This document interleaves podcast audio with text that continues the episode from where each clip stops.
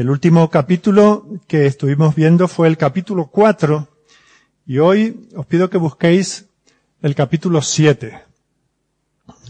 No es que el capítulo 5 y 6 resulten más complicados y queramos saltarlos, pero si estudiamos el libro cronológicamente, os daréis cuenta de que este capítulo 7 comienza dándonos una fecha dice, en el primer año de Belsasar, rey de Babilonia, tuvo Daniel un sueño, etc.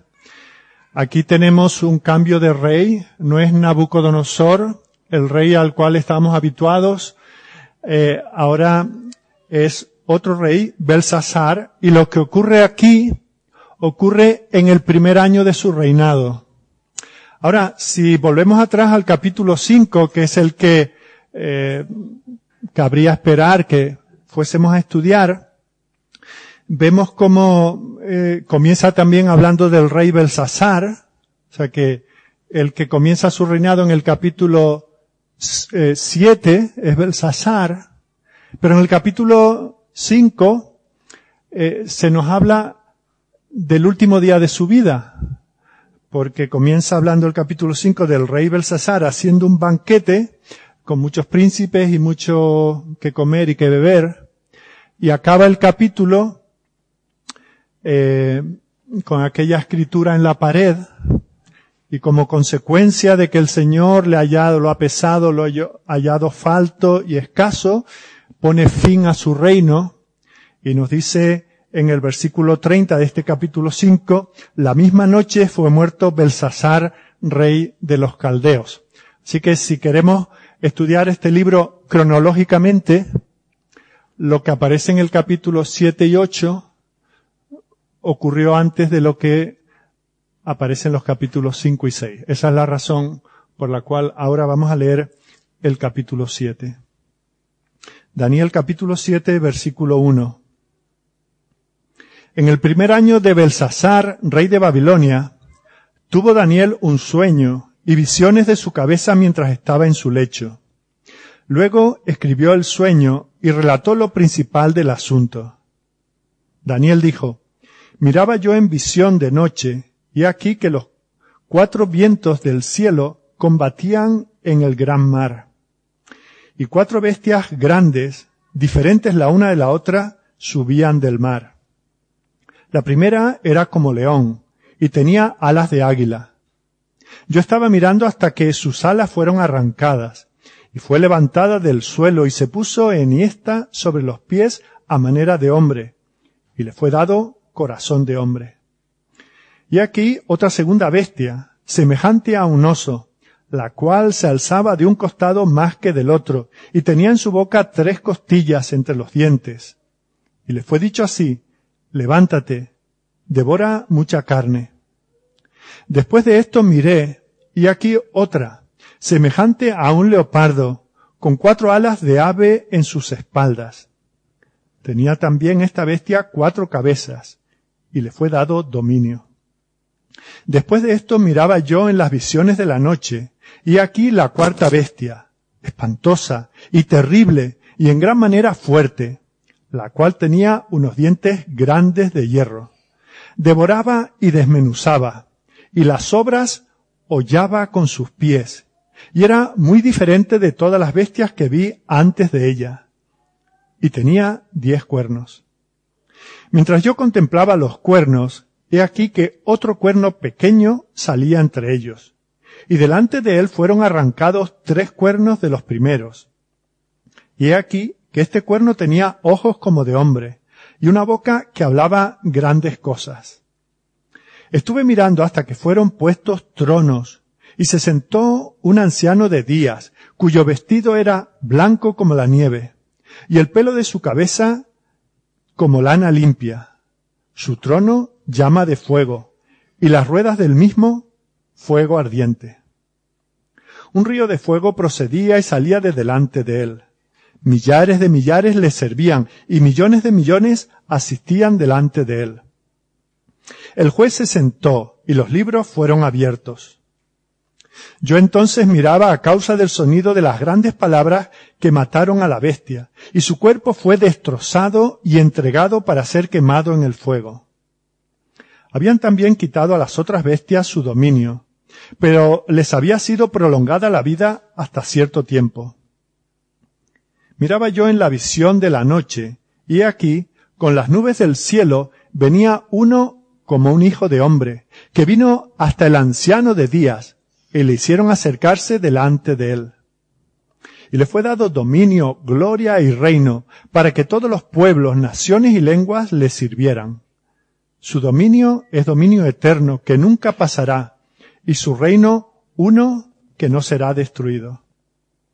Se me turbó el espíritu a mí, Daniel, en medio de mi cuerpo, y las visiones de mi cabeza me asombraron. Me acerqué a uno de los que asistían y le pregunté la verdad acerca de todo esto. Y me habló y me hizo conocer la interpretación de las cosas. Estas cuatro grandes bestias son cuatro reyes que se levantarán en la tierra. Después recibirán el reino los santos del Altísimo y poseerán el reino hasta el siglo, eternamente y para siempre. Entonces tuve deseo de saber la verdad acerca de la cuarta bestia, que era tan diferente de todas las otras, espantosa en gran manera, que tenía dientes de hierro y uñas de bronce, que devoraba y desmenuzaba, y las obras hollaba con sus pies. Asimismo, acerca de los diez cuernos que tenía en su cabeza, y del otro que le había salido, delante del cual habían caído tres, y este mismo cuerno tenía ojos y boca que hablaba grandes cosas, y parecía más grande que sus compañeros.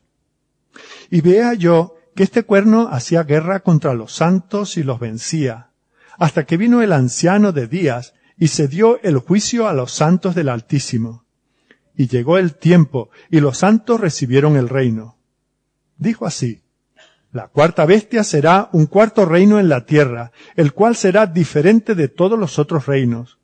Y a toda la tierra devorará, trillará y despedazará. Y los diez cuernos significan que de aquel reino se levantarán diez reyes, y tras ellos se levantará otro, el cual será diferente de los primeros, y a tres reyes derribará. Y hablará palabras contra el Altísimo, y a los santos del Altísimo quebrantará, y pensará en cambiar los tiempos y la ley, y serán entregados en su mano hasta tiempo y tiempos y medio tiempo. Pero se sentará el juez y le quitarán su dominio para que sea destruido y arruinado hasta el fin, y que el reino y el dominio y la majestad de los reinos debajo de todo el cielo sea dado al pueblo de los santos del Altísimo, cuyo reino es reino eterno, y todos los dominios le servirán y obedecerán. Aquí fue el fin de sus palabras. En cuanto a mí, Daniel, mis pensamientos me turbaron y mi rostro se demudó, pero guardé el asunto en mi corazón. Como he dicho hace un momento, para estudiar el libro de manera cronológica, tenemos que pasar del capítulo 4 al capítulo 7. Recordemos que habíamos terminado el capítulo 4 con un edicto real en el cual Nabucodonosor mandaba a todo su reino a que rindiesen culto y pleitesía al Dios de Daniel. Ahora llegamos al primer año de Belsasar. Entre el capítulo 4 y el capítulo 7 han pasado 30 años en la vida de Daniel. De Daniel, de Nabucodonosor y del pueblo de Dios allí en Babilonia. Se conoce muy poco de lo que ocurrió en este periodo y siempre nos quedó la duda de si Nabucodonosor realmente había creído en, en Jehová, el Dios de Daniel, si llegó a tener no solamente un cierto conocimiento de que él era el más grande de los dioses y por lo tanto de los reyes de la tierra, sino si realmente había sido convertido. Ahora nos quedan muchas dudas, porque, por ejemplo, mientras que con la ayuda de su esposa Amitis eh, continuó embelleciendo la ciudad de Babilonia, al mismo tiempo sabemos que mejoró los templos de, Marduk y Nabu, eh, dioses de, Babilonia, eh, continuó proveyendo ofrendas a esos dioses con regularidad. Eh, también restauró y mejoró los templos de Sipar, de Mará, de Borsipa, todo lo cual nos lleva a dudar de si realmente este hombre había tenido un encuentro con el Dios verdadero. Lo que sí sabemos es que ya Daniel no es ese jovencito del capítulo 1, han pasado 50 años de que Daniel ha sido deportado, llevado desde Israel. Eh, de hecho, Belsasar no es el hijo de Nabucodonosor, sino que es el nieto de Nabucodonosor, su padre, el que, el rey que fue entre Nabucodonosor y Belsasar era Nabónido, eh, que él fue más un, un rey mm, guerrero, y de hecho pasó más de una década de su reinado fuera de la capital, engrandeciendo y extendiendo sus dominios. Y en algún sentido es la reina de la cual se habla en el capítulo 5, es ella la que está reinando y eh, es más bien, ya digo, la, la madre de Belsasar. Todo esto en cuanto a la historia, por si alguno tiene algún interés en hacer la conexión de estos personajes. En cuanto a Daniel, pues había caído en desgracia. Este que había llegado a ser una autoridad en el reino, un consejero de Nabucodonosor, básicamente ahora es un hombre olvidado. Por cierto, eh, no confundamos los nombres de este rey Belsasar con el nombre que se le había puesto a Daniel, que era Belsasar. Bueno, de estos nombres viene nuestro Baltasar, pero hay una diferencia, así que cuando los leáis no os confundáis en esto. Bueno, lo, lo que nos interesa ver es que Daniel ha caído en desgracia, sigue viviendo en Babilonia, no sabemos mucho de cómo le va, pero sí sabemos que es un hombre olvidado. Por lo que podemos mm, colegir del capítulo 5, eh, ni siquiera Belsasar, el, el, rey que está reinando ahora en Babilonia, como que ni siquiera tenía memoria o conocimiento de que había un tal Daniel con un nombre tan parecido al suyo, que interpretaba sueños y visiones eh, en nombre del Señor. Sí que tenemos a este que era el portador de la verdad de Dios, como un hombre marginado, olvidado, y la vida continúa en el corazón del imperio, aparentemente sin ninguna influencia de la palabra de Dios. La palabra de Dios parece que no tiene ninguna influencia sobre eh, los habitantes y mucho menos sobre el rey de Babilonia. Ahora, cuando nosotros consideramos esto un poco en la distancia, vemos como la Biblia nos presenta un, un doble desarrollo de la historia del mundo. Primero, nos habla del reino de Dios que se expande, que crece, que, que, es como una semilla de mostaza muy pequeña, pero que llega a ser un gran árbol. También se nos presenta, y de eso hemos estado estudiando no hace tanto tiempo en nuestros estudios del Evangelio de Mateo, se presenta también como una, semilla de, mostaza eh, que, que impregna toda la masa y hace que, que crezca y, y, de eso pues abunda el Nuevo Testamento hablando de cómo el reino de Dios ha comenzado, no está en su plenitud, pero está entre nosotros y poco a poco va avanzando, aunque sea en medio de tribulaciones. Pero también hay otro tema que va paralelo a, la enseñanza de la Biblia respecto a este reino eh, callado, eh, casi silencioso, pero que va, va creciendo, En paralelo a esto, la Biblia también nos habla de, de la maldad implacable del mundo, de los reinos de este mundo, de los reyes de este mundo, como van poco a poco con una agenda que no es la del Señor, y vemos como son muchos los que van por este camino, no solamente las autoridades en ese reino, sino los ciudadanos de este reino, este reino que tiene un camino amplio y una entrada amplia. Por eso el Señor lo contrasta, dice, vosotros entrad por la puerta estrecha porque ancha es la, la puerta eh, y eh, amplio el camino que lleva a la perdición y muchos son los que entran por ella. Y luego lo contrasta con ese camino aparentemente más estrecho, eh, que, pero que lleva a la vida. Y la gente, a, la sombra del final de los tiempos, eh, no, no desea de manera natural ir por este camino estrecho, sino que viven llevados por esta multitud que van por ese camino ancho y, viven como en los días de Noé, donde a pesar de que hay un juicio y hay una fecha dada para este juicio, vemos como ellos mm, viven, pues eso, con la filosofía de a vivir que son dos días. ¿Verdad? Se casan, se dan en casamiento hasta que cuando ya se dan cuenta el juicio ha venido y es demasiado tarde.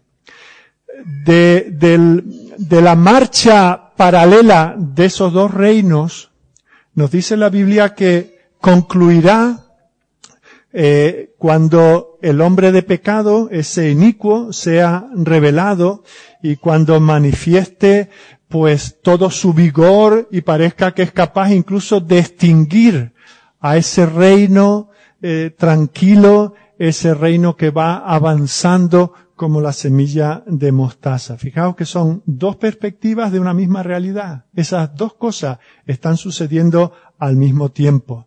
No son incompatibles. Es más, esos dos reinos están luchando uno contra el otro. Uno por momentos parece que, que toma ventaja y el otro parece que casi se extingue y hay momentos y, y, lugares donde parece que ese otro reino de la puerta estrecha parece que, que tiene una mayor amplitud y que parece que está tomando alguna ventaja. Bueno, pues de eso es de lo que nos habla este capítulo.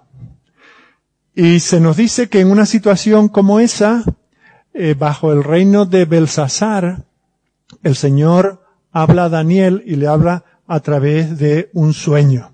El primer año de Belsasar. Eso fue alrededor del año 556 antes de Cristo. Fijaos que hasta aquí vemos, habíamos visto a Daniel como quien interpreta sueños. Hoy vemos a Daniel teniendo el mismo un sueño.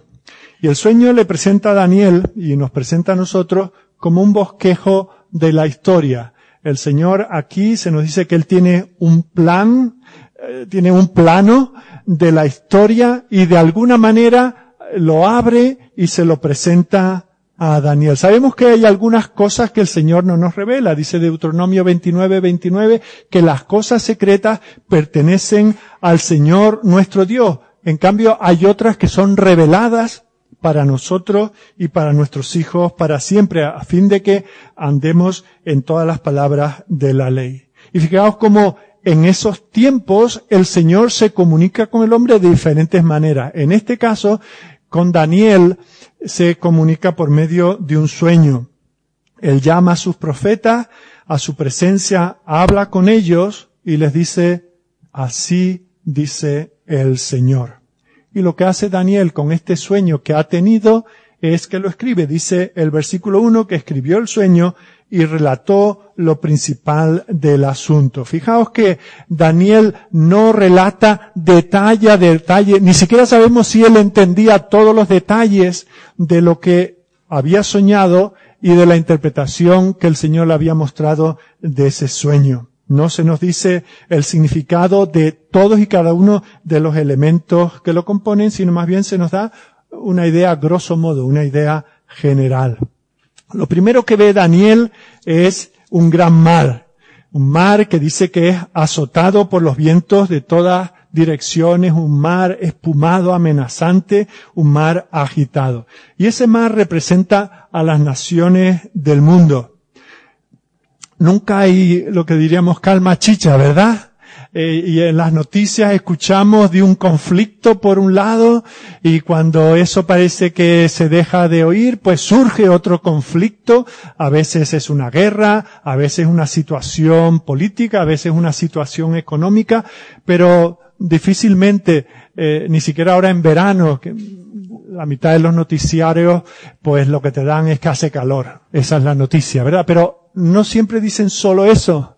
Siempre hay algo trágico de lo que hablar. Nosotros en estos tiempos pues estamos oyendo hablar de la situación en Siria, de lo que está pasando en, Venezuela o, o, lo que pasa en Europa, ¿verdad? E, esas sacudidas de las cuales oímos en Londres, en París, en lugares muy cerca de nosotros. Así que ese es el mar tumultuoso que sirve de trasfondo a toda la visión que se le presenta. Y dice que de ese mar, de ese mundo tan, eh, tan eh, amenazado y tan agitado, dice que se levantan cuatro monstruos que cabalgan por la historia del mundo hasta el final de los tiempos. Y lo que hay aquí es una sucesión de estas bestias, a una muy feroz, le, sigue otra igual de feroz o incluso más.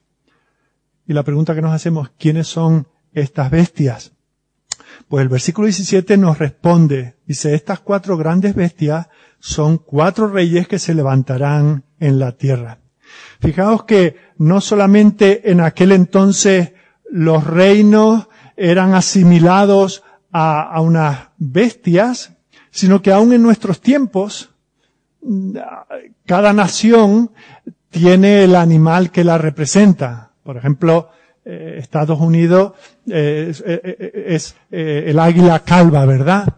Y Rusia, pues es, es un oso. Y así podríamos ver China un dragón, Francia un gallo, India un tigre, y aquí que tenemos representación de Sudamérica, pues sabemos que Colombia, Bolivia, Ecuador, pues el animal nacional es el cóndor majestuoso, precioso, ¿verdad?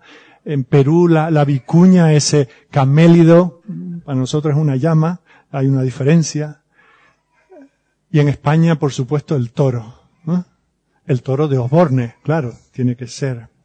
Así que igual que nosotros vemos nuestras naciones representadas por bestias, también esas naciones que habrían de sucederse, esos reinos, esos poderes que habían de venir, también son representados por cuatro bestias. En este caso, un león, en el versículo 4, un oso, un leopardo, y luego en el versículo 7, una bestia tan horrorosa que no, no hay manera de, de describirla. Ahora tengamos en cuenta lo que habíamos dicho antes, el mar no representa un área geográfica en particular, sino que representa el mundo entero, el mundo agitado, donde quiera que hay hombres, hay agitación. Esas bestias sí representan reinos específicos. Y tenemos que pensar que en los tiempos de Daniel eran referencia a, reinos de aquel tiempo y de los siglos que iban a venir a continuación. Pero nosotros tenemos que tener una perspectiva más amplia y ver cómo en general en el mundo lo que sucede es que se levanta un reino muy poderoso, pero que no es eterno, que no dura para siempre y que es sucedido por otro y que el que se hace con el poder suele hacerlo con violencia y suele tratar a los ciudadanos propios o los que anexa pues con, con toda la ferocidad que puede. Vemos como esas fuerzas y ese poder extraordinario es con lo que se fortalecen y durante un tiempo pues extienden su sombra eh, sobre el mundo, ¿verdad? Controlan, dominan, primero ya digo sobre los suyos y luego sobre los pueblos de alrededor.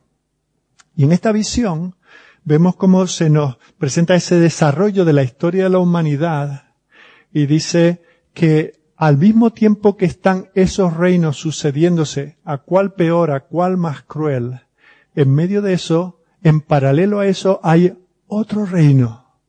Un reino que no perece, un reino que se extiende, que nadie puede tener, un reino que acabará dominando.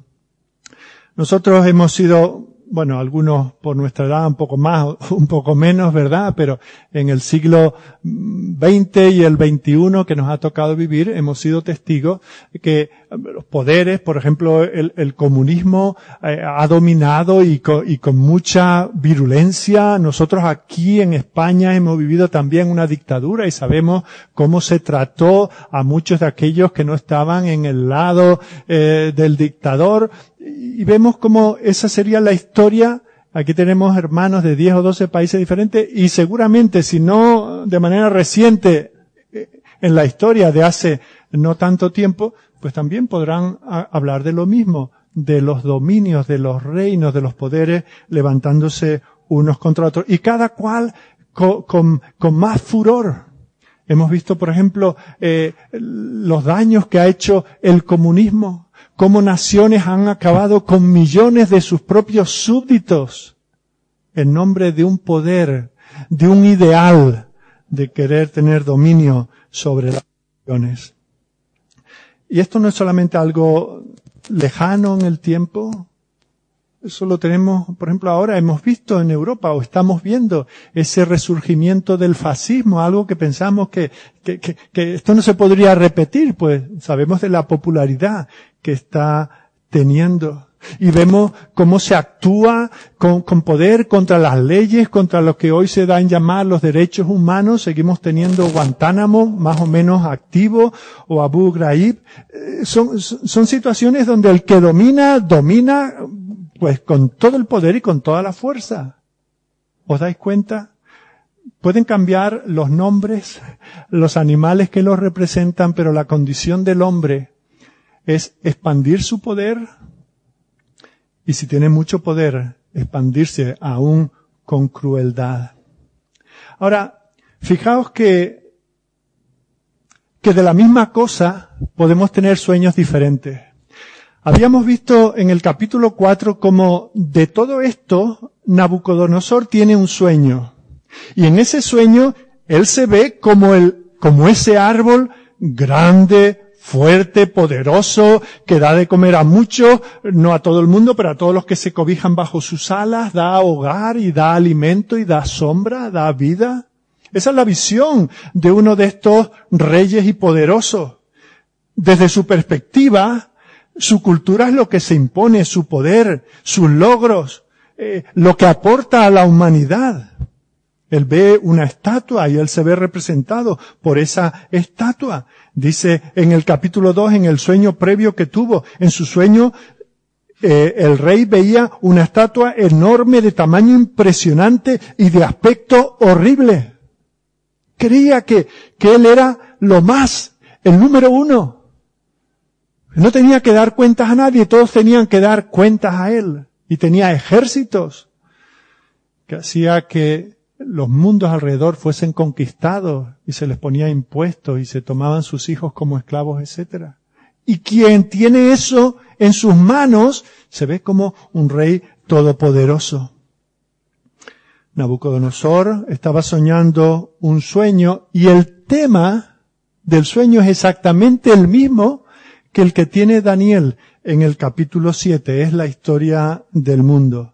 Nabucodonosor ve la gloria del hombre, sus logros formidables, eh, y él ve ese reino como compuesto de oro, de plata, de bronce, de hierro, y eso es lo que los grandes emperadores, los grandes reyes han visto, ¿verdad? Roma bajo el dominio de los Césares, el renacimiento, la revolución industrial, eh, porque no todos los reinos y todos los poderes son mm, nacionales, ¿verdad? Muchas veces son poderes políticos, poderes económicos.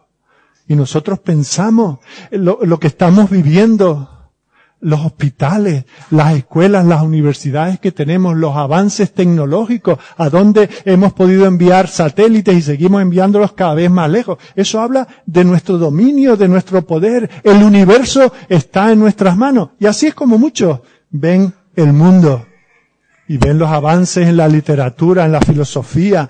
Eh, todo eso nos deslumbra y nos hace pensar, fíjate, de cómo vivía mi abuela que tenía que ir a, la fuente a traer agua. Y yo la tengo a la temperatura que quiero y a la abundancia que quiero. Y como eso tantas cosas. Ella tenía que ir andando o en un burro y nosotros vamos en un jet a casi mil kilómetros eh, por hora. Nos creemos grandes como se creen grandes los hombres. Pero sabéis que de las mismas realidades soñamos cosas diferentes. En unos días muchos comenzaréis las vacaciones, ¿verdad? Y entonces algunos diréis, pues nos vamos al pueblo, ya sea al monte o a la playa, y en la casa, la misma noche, tienen un sueño los padres y los niños. Los niños dicen, ay, la playa, el cubito con la arena, levantarme tarde, un, un aperitivo, un helado a cada rato, hacer amiguitos, ¿verdad? Ese es el sueño y el niño no duerme pensando que mañana se va a esas vacaciones. Y de lo mismo sueña su madre. El apartamento lleno de arena, la piel quemada, levantarse temprano para ocupar con la toalla un espacio cercano al mar, la paella que te da diarreas, ¿verdad? Eh, eh, es la misma cosa, las mismas vacaciones. Para uno es una gran ilusión y para otro es eh, la medicina que hay que tomar todos los años. Bueno, pues, mientras Nabucodonosor, representante de uno de esos reyes o reinos o dominios, dice, estamos en la cresta de la hora, estamos triunfando, Dios le da un sueño de lo mismo, pero tan diferente a este hombre Daniel. Donde unos ven poder, Daniel ve fiera salvaje. No ve las creaciones de esa cultura tan elevada, sino criaturas que ejercen su dominio con crueldad, que aplastan cualquier oposición. Mirad lo que pasó con aquella figura que levantó el rey. Para uno era la representación de sí mismo. Y para los temerosos de Dios era o te inclinas o al horno. Es la misma cosa. Dos visiones diferentes. Así que Daniel, con el espíritu de Cristo, nunca podía soñar como Nabucodonosor. Nosotros no podemos tener la misma cosmovisión del mundo, el mismo mundo, pero dos cosmovisiones diferentes. Cuando Daniel estaba despierto y miraba por la ventana de su casa, ¿qué es lo que podía ver? Aquella gran ciudad, Babilonia. Era encantadora. Es como lo que le ofreció Satanás a Cristo allí en el desierto todos los reinos de este mundo. Eso es lo que podía ver cualquiera. Pero cuando Dios le muestra el mundo de la humanidad, ¿qué es lo que puede ver Daniel? Un león rugiente, un oso hambriento, un leopardo veloz y una bestia tan desagradable que es difícil de describir. Nosotros vivimos en la misma tensión cuando pensamos en Roma y, vamos y la visitamos, vemos ese coliseum, ¿verdad? Maravilloso, pero también recordamos a Nerón utilizando a los cristianos como antorchas para iluminar las calles de Roma. Vemos esas bestialidades. Vamos ahora a Qatar y a Dubái. Vemos lo que antes era un desierto. Ahora los edificios más altos del mundo pero sabemos que hay más de medio millón de hombres filipinos sobre todo que están allí en condiciones infrahumanas levantando esos edificios. Eso no es lo que te presenta la publicidad de ven a, los Emiratos a disfrutar de las vacaciones más costosas del mundo. Nos presentan la gloria de aquello, pero no nos muestran la realidad sobre qué se asientan todos los poderes de este mundo. Desde una perspectiva, la historia del hombre es la historia de logros extraordinarios. Desde otra perspectiva, es la decadencia de la humanidad, lo depravado, lo bestial del hombre. La palabra de Dios aquí nos está diciendo, ¿recuerda cómo había visto Nabucodonosor la historia de la humanidad? Ahora Daniel y ahora vosotros hoy aquí este domingo, mirad lo que quiero mostraros. Vivís en un mundo donde cada uno es como una bestia en lo individual y como colectivo, como naciones, en que cada uno quiere tener dominio al precio que sea. El Dios de este mundo va a estar en guerra toda la vida porque este es un mundo caído y va a estar en guerra contra los santos del Altísimo. Por eso es que no nos podemos unir en nada a este mundo en yugo desigual porque es un sistema anticristiano. No podemos hacer negocios con ellos. No podemos entrar en uniones familiares con ellos. ¿Por qué? Porque esa es su perspectiva. Son sin Dios, sin Cristo. Solamente quieren dominar y aprovecharse. Y por eso el Señor, incluso cuando envía a sus discípulos, ¿qué les dice? He aquí os envío como ovejas en medio de lobos. Los lobos del Nuevo Testamento son estas bestias que aparecen aquí en el libro de Samuel. Representan esas estructuras de poder levantadas por los hombres. Para Daniel y los primeros lectores de este libro, estos representaban a naciones concretas. Y aunque podemos mm, identificar algunas de ellas, yo no quiero que, que os pase lo que a muchos que se ponen aquí con el atrás el libro de historia a ver esto a qué corresponde, a qué no corresponde. Miradlo de manera global. Son los reinos de este mundo y el reino de Dios. Eso es lo que nos interesa. Estos tronos que se suceden unos a otros y en medio un trono donde está el anciano de día gobernando y que un día llamará a todos los hombres a juicio.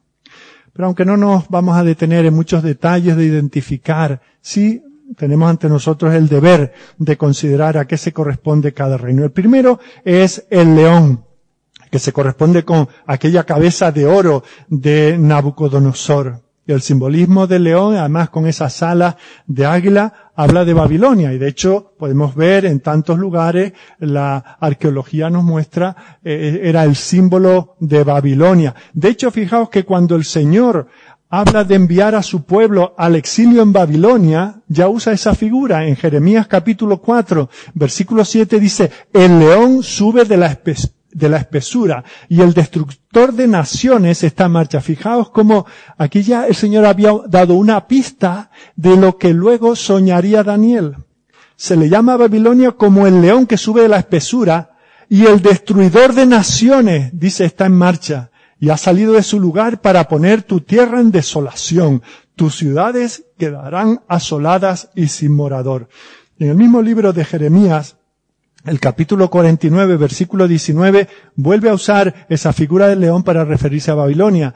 Dice, he aquí que como león subirá de la espesura del Jordán contra la bella y robusta el león, el rey de las bestias, con sus alas extendidas, un símbolo perfecto de Babilonia, cuya ferocidad y dominio se extendía por todas las naciones circundantes, incluido Jerusalén, incluido Israel. Pero fijaos que Dios dice que las alas le serían arrancadas. O sea que ese poder de Babilonia no era un poder universal y sin límites. Dios pone eh, límites a los poderes humanos. Esto es un aperitivo de lo que, eh, perdón, un aperitivo de esto es lo que le sucedió a Nabucodonosor. Ese que se veía a sí mismo como todopoderoso tuvo que pasar no como un león con alas, sino como una bestia arrastrándose por el suelo. Esa es la humillación que Dios le dio, advirtiendo a los poderosos que eso es lo que Él hará con todo aquel que no se entrega al dominio y al poder del Señor. Entonces y ahora. El sueño está diciendo al pueblo de Dios, no os intimidéis por lo feroz que pueda parecer o que sea el rey que gobierna sobre vosotros.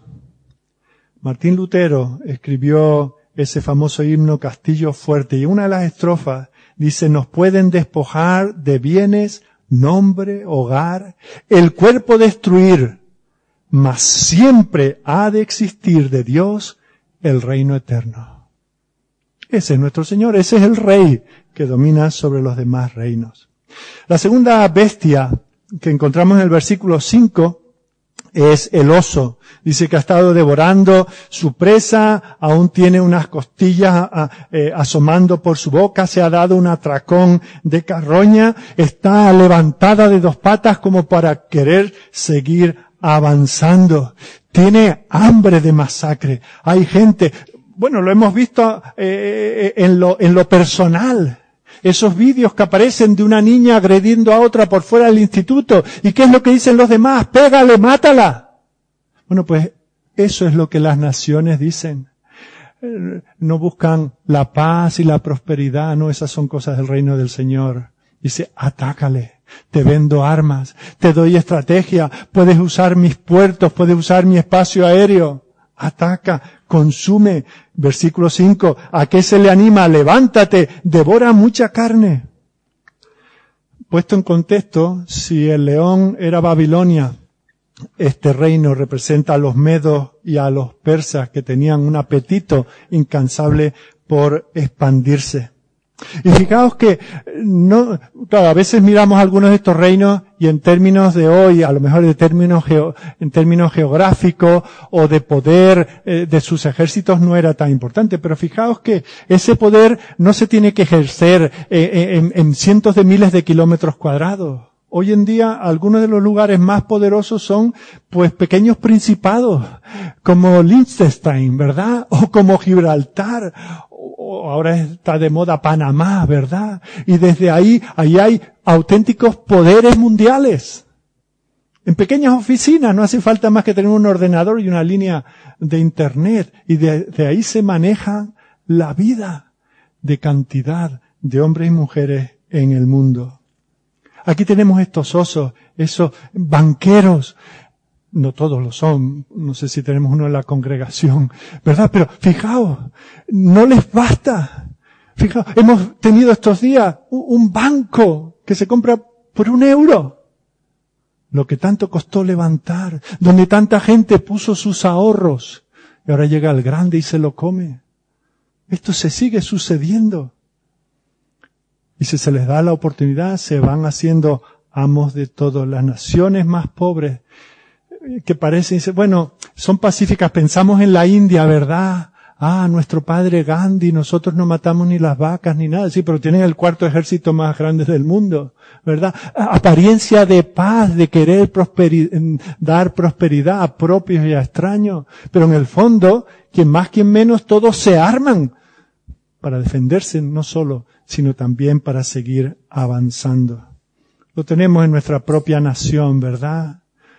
Dos o tres pequeñas provincias se creen más importantes que todas las demás y quieren vivir por su cuenta y ser más poderosas. Seremos más poderosos si estamos solos, si no compartimos nuestra riqueza y nuestros bienes. ¿Os dais cuenta?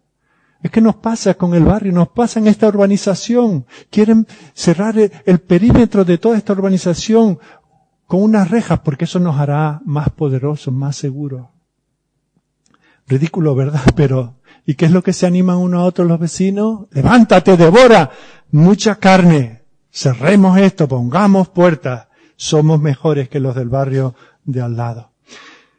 Tercera bestia, el leopardo. Dice que tiene cuatro cabezas, cuatro alas como un pájaro y sabemos que después de Babilonia se levantaron los, eh, y, de Babilonia y de los medos y los persas se levantó Grecia, surgió rápidamente con la con las conquistas de Alejandro, y fijaos, esa, esa agilidad de, del leopardo representa, sabemos que con Alejandro Magno era capaz de mover ejércitos de un extremo al otro del imperio en apenas unas pocas semanas, y por eso fue conquistando y conquistando.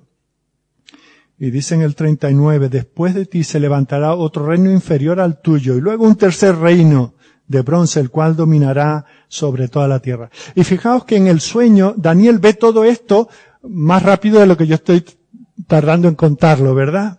Él ve que todo esto va sucediendo a gran velocidad El oso pesado y torpe se ha convertido en un leopardo veloz.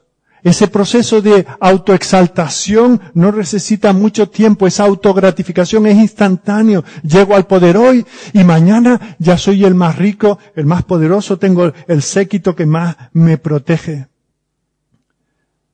Así son los reinos, se suceden, se devoran unos a otros.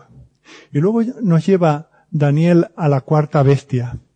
Daniel no la puede identificar. Sabemos que representa el siguiente gran imperio, fue el imperio romano, especialmente importante porque fue quien dio muerte al Mesías. Acabó violentamente con esa relación federal, esa relación de pacto de Dios con Israel.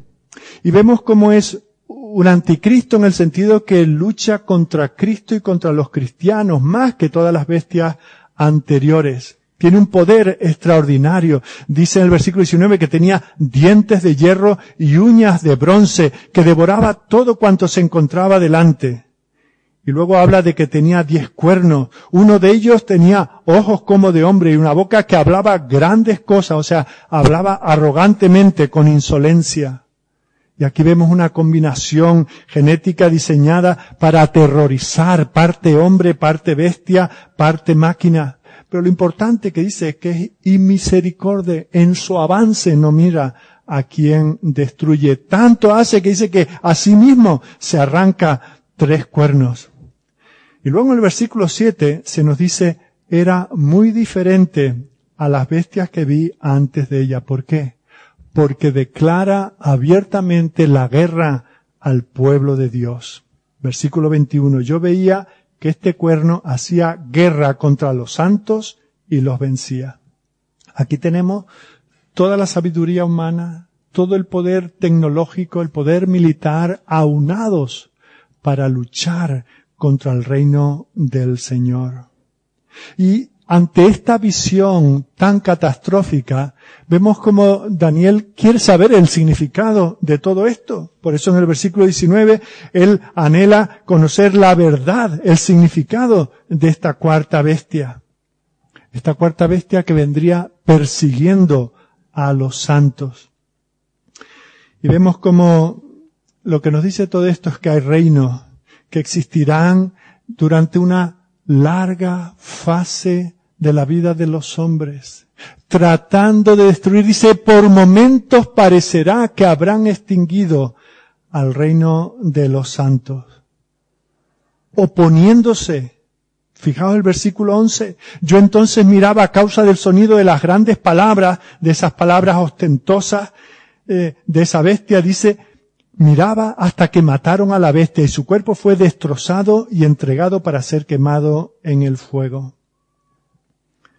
Fijaos, esto es de, lo que nos habla el apóstol Pablo en 2 Tesalonicenses 2.8, 2.8, perdón, habla de ese inicuo cuyo a quien el Señor matará con el espíritu de su boca y destruirá con el resplandor de su venida, inicuo cuyo advenimiento es por obra de Satanás con gran poder y señales y prodigio mentiroso y con todo engaño de iniquidad. Fijaos, esta bestia que dice que había de perpetuarse en el tiempo, intentando cambiar las leyes y los tiempos, las leyes naturales que Dios ha tratado de poner, ese que se nos habla en Tesalonicense 2.4, que se sienta en el templo de Dios como Dios, haciéndose pasar por Dios. ¿Os dais cuenta cómo va avanzando? Y de esta nos habla el capítulo 24 del Evangelio de Mateo donde dice, si esos días, donde ese desarrollo brutal de los reinos de este mundo, persiguiendo al reino del Señor, si esos días no fuesen acortados, nadie sería salvo. Pero en medio de todo esto, el Señor le da un consuelo a Daniel. Dice, pero el fin no será el que parece. Versículo 22 hasta que vino el anciano de días y se dio el juicio a los santos del Altísimo y llegó el tiempo y los santos recibieron el reino. Si aquí pudiésemos tener el coro del aleluya de gente, lo cantábamos en este momento. Este es el momento para hacerlo. Cuando parece que está todo perdido, que los poderes de este mundo luchan contra el reino del Señor y lo tienen vencido. Cuando como Daniel hemos quedado en el olvido, aislados, somos una minoría silenciosa. El Señor dice que Él sigue sentado en el trono y que Él tiene el control sobre los reinos de la tierra. Él es el buen pastor que no dejará que sus ovejas sean destruidas. Así que el sueño de Daniel nos habla, de entonces ahora han pasado unos 2500 años. No sabemos cuánto tiempo más esto va a continuar, pero sabemos que el retrato va a ser el mismo. Los reinos de los hombres, los grandes imperios de todo tipo seguirán sucediéndose, ninguneando a los cristianos. Pero el Señor, el eterno, el anciano de días, sigue estando en el trono. Y sigue avanzando con un reino que no está basado en el poder y en la opresión, que no busca derrotar ni derrocar a reyes ni reinos, sino casi silenciosamente, sin hacerse notar, sin hacer ruido, sin tener que pintar un autobús de ningún color y llevarlo por ahí, ni hacer ningún tipo de manifestación. Es un reino que va boca a boca, persona a persona, anunciando el Evangelio. Esa es nuestra esperanza, esa es nuestra motivación, ese es nuestro método.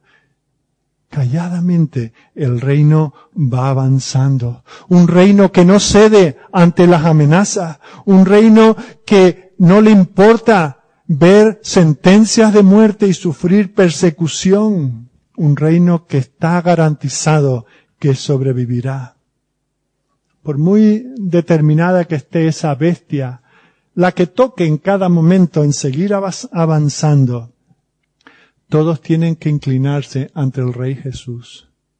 El león cae. El oso también. Aún esa bestia tan fea acaban cayendo. Pero hay uno, tranquilo, dominando, sentado en el trono. Fijaos que por eso os decía antes que no os perdáis en los detalles mirando eh, la política y, la historia y a ver quién corresponde a qué. Porque lo que destaca aquí, si la Biblia tuviese, ya viniese de fábrica con, con, con, con unas luces que nos avisa esto es lo que hay que mirar, lo que hay que mirar no son esos otros reinos que pasan. ¿Quién quiere subirse a un carro de algo que pasa y que queda obsoleto? El reino que aquí se presenta, que da consuelo a Daniel y a su pueblo en medio del exilio y a nosotros, que somos una minoría, es lo que nos dice en los versículos nueve en adelante, ese trono poderoso. Yo miraba, dice en el versículo once, a causa del sonido de las grandes palabras que habla el cuerno. ¿Y quién está en ese trono inamovible? Uno como un anciano de días. Uno tan viejo como el universo uno tan sabio, tan poderoso que reina sobre todas las cosas. Él es el que doma a los leones, a los osos, a los, a las panteras. Uno que en ese mar agitado que es el mundo, Él anda sobre las aguas y trae la calma. Así que a Daniel se le da este sueño y dice, Daniel, no vivimos en los mundos de Yupi. Esto no va a ir a mejor y ahora te van a llamar don Daniel en lugar de Belsasar. No, aquí tal vez no salgas vivo de Babilonia. Pero el rey que te ha llevado a Babilonia sigue estando en el trono. Él es el Dios eterno. Él es el rey de paz. Él es el que está haciendo avanzar este reino que hoy llamamos la iglesia. Daniel tiene dificultades para describirlo, ¿verdad? Por eso habla, ¿y quién podría describir la figura de Dios? No tiene más que esas palabras humanas, habla de imágenes de blanco, blanco resplandeciente, ese pelo largo, ese trono que es como llama de fuego, como ruedas de fuego, como un río de fuego y mientras tanto miles y millones y millones delante de él, todos mirando y esperando a aquel, al Hijo del Hombre que está sentado en ese trono. Y dice en el versículo 13 que mientras él contemplaba esa bestia terrible, he aquí con las nubes del cielo venía uno como un hijo del hombre. Fijaos, cuando peor están las cosas, cuando más difícil lo tienen los que temen a Dios, viene uno como un hijo de hombre, que vino hasta el anciano de días, hasta el eterno. Le hicieron acercarse delante de él y le fue dado dominio, gloria y reino para que todos los pueblos, naciones y lenguas le sirvieran. Su dominio no va a ser seguido por otro reino y por otro reino. No, no, no, no. Su dominio es dominio eterno que nunca pasará y su reino uno que no será destruido.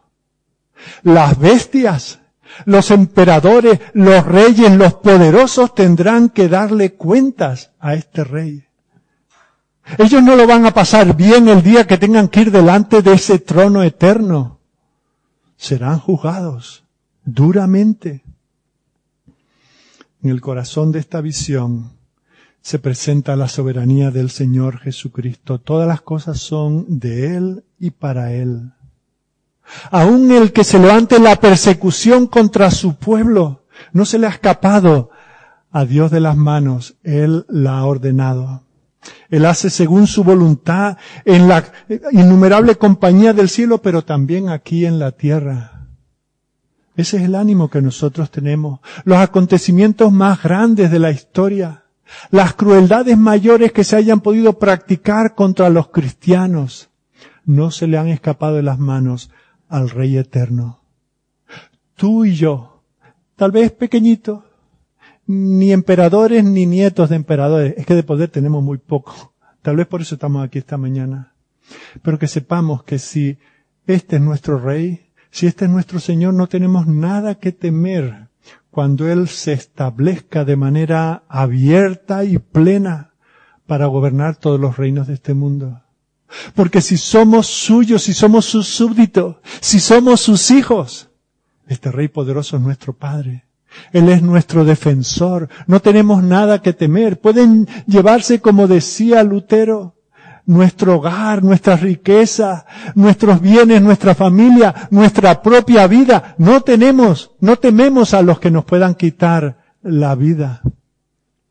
Él venció en el Gólgota sobre los poderes de las tinieblas para ofrecernos a nosotros salvación, seguridad, tranquilidad, gozo y esperanza. Aún las bestias tendrán que inclinarse delante de Él y reconocer que Él es Señor y Cristo. Para ellas, la carga no será ligera, el yugo será oneroso. Pero nos dice, venid a mí si estáis agobiados al ver la situación mundial, al ver vuestra propia situación personal, si estáis así trabajados y cansados, venid a mí y descansar. Es por eso que, que, que leemos eh, por, por, parte del pueblo de Dios, viviendo en una situación así, como, como miraban a la venida del Señor, decían, Maranata, ven pronto Señor, ven pronto, establece tu reino, establecelo en mi corazón, establecelo en mi entorno, establecelo en esta iglesia. No tenemos que vendernos a ninguna de estas bestias. No tenemos que acomodarnos. No tenemos que rendirles pleitesía. ¿Para qué someternos a reyes que no será mucho lo que duren? Sometámonos a nuestro Señor. La soberanía es del Señor. Mientras unos tienen sueños de grandeza, nosotros soñamos otras realidades. Sabemos, tenemos por cierto, que el Señor reina, que Él nos llama a seguirle, que Él se llama nuestro pastor nuestro protector. Él es nuestro castillo fuerte. Él es nuestro rey soberano. No luchemos contra Él, rindámonos. Señor nuestro Dios, te damos gracias. Gracias Señor, porque aunque la perspectiva cuando miramos al mundo es de descontrol, es de sufrimiento, es de persecución, hay una crisis constante donde quiera que vayamos, no hay paz en la paz que buscan los hombres, pero tú nos ofreces dar una paz contigo en primer lugar, con aquel que ha de juzgar a los hombres una paz también en nuestro entorno. Señor, es posible que ahora estemos en ese mar agitado. Es posible, Señor, que las olas sean mucho más altas de lo que nosotros podemos pensar que podemos manejar. Pero Señor, cuanto más altas son esas olas, cuando más profunda es la oscuridad, más destaca tu soberanía. Oh Señor, bendícenos, ayúdanos.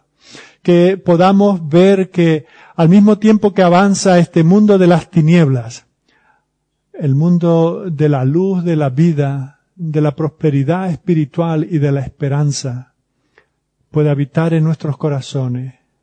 Y tenemos esperanza para aquí y para siempre. Oh Señor, obra en cada uno de nosotros. Que no nos sintamos acomplejados por ser pocos, débiles, por ser ninguneados, por, como Daniel, eh, estar ya fuera de los focos y de la atención de la sociedad, por no ser llamados para dar consejos. Señor, nada de eso nos importa, con tal de agradarte a ti. Rendimos nuestras coronas delante de ti. Señor, nosotros que tenemos ese gran ídolo que es nuestro propio corazón, al cual nos rendimos constantemente, permite, Señor, que lo rindamos al señorío del soberano, el anciano de días, que se ha manifestado como ese hijo de hombre que vino a salvarnos, que fue coronado con una corona de espinas. Toda la crueldad de los hombres cayó sobre él, pero salió victorioso de la tumba. Gracias Señor porque podemos celebrar su resurrección y gracias porque eso nos da esperanza de que un día nosotros también resucitaremos con Cristo para vivir en un mundo ya alejado de toda esta agitación, de todo este pecado y de todas sus consecuencias y vivir en paz contigo en un mundo de justicia y de rectitud. Señor, este es nuestro anhelo que nos anima a decir, sí Señor, ven pronto. Amén.